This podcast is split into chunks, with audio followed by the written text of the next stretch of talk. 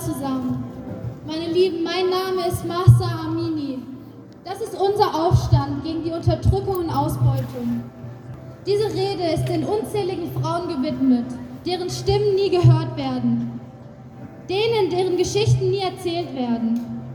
Es ist geradezu niederschmetternd, wie wenig bis gar nichts von dem, was im Iran passiert, eigentlich in unserer westlichen Welt Wahrnehmung ankommt. Mittlerweile wissen wir alle, was seit über 50 44 Jahre Wut, Kampf und Widerstand gegen ein diktatorisches Regime, gegen Verarmung der arbeitenden Menschen hat zu einem explosiven Aufstand geführt und alle bisherigen Revolten im Iran in den Schatten gestellt. Die Antwort des islamischen Regimes ist und war unverändert, wie bisher eine zügellose Gewalt, Mord und Verhaftung und Terror. Der Iran wurde durch die Lahmlegung des Internets komplett von der Innen- und Außenwelt zu einer dunklen Fläche. Mit Hilfe deutscher Firmen. Trotz allem machen die brennenden Kopftücher der mutigen, der mutigen Frauen im Iran die, die Straßen von dem Iran hell. Kaum jemand in Deutschland kann sich auch nur annähernd vorstellen, wie die Frauen im Iran gedemütigt werden, mit welchen Mitteln sie gebrochen werden. Wir wollen keine Reformen. Wir wollen den Sturm des diktatorischen Regimes im Iran. Es reicht.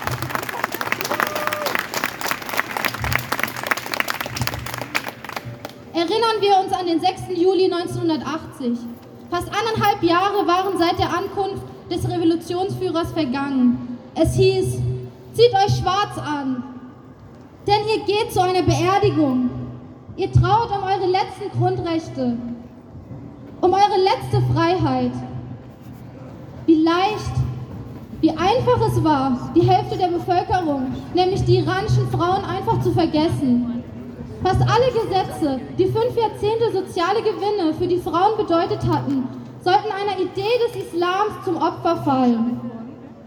Zum Beispiel fassungslos machte uns die Hinrichtung der ehemaligen Bildungsministerin, Frau Parser, die so viele Netzwerke und Vereinigungen aufgebaut hatte.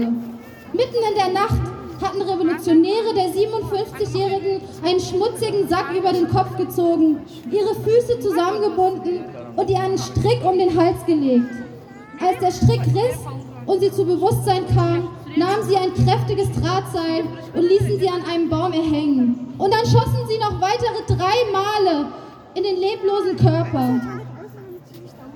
Die Iranerinnen hatten schon vor den Schweizerinnen das Frauenwahlrecht erhalten. Es gab eine Ministerin für Frauenangelegenheiten, fortschrittliche Scheidungsgesetze, die auf den Weg gebracht werden sollten. Doch Khomeini zückte sein Schwert seiner Revolution als erstes gegen die Frauen. Seit über zwei Jahrhunderten haben die iranischen sogenannten Geistlichen mit ihrer Einmischung in der Politik für die Rückständigkeit gesorgt. Ihre religiöse und gesellschaftliche Beratung endeten immer in frauenfeindlichen Auslegungen. Passt auf, sie waren und sind noch immer gegen den Fortschritt.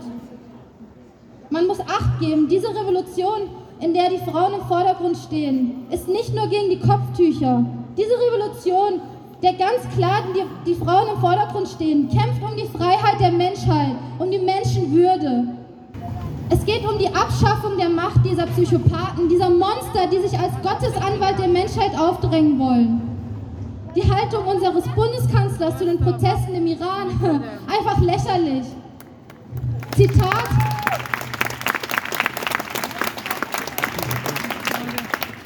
Zitat, es bestürzt mich, dass bei den Protesten im Iran friedlich demonstrierende Menschen ums Leben kommen. Sechs Wochen, sechs Wochen, nachdem die ganze Welt davon bereits Bescheid wusste. Tweetet er. Ein Satz und fertig. Ich richte mich nun direkt an den Herrn Bundeskanzler. Hallo, Herr Bundeskanzler. Wenn man ihnen Glauben schenken will, was sie da sagen, wieso weisen sie zum Beispiel die iranischen Diplomaten nicht aus dem Land aus und schließen die Botschaften? Was wurde bei dem G7-Gipfel beschlossen? Nichts.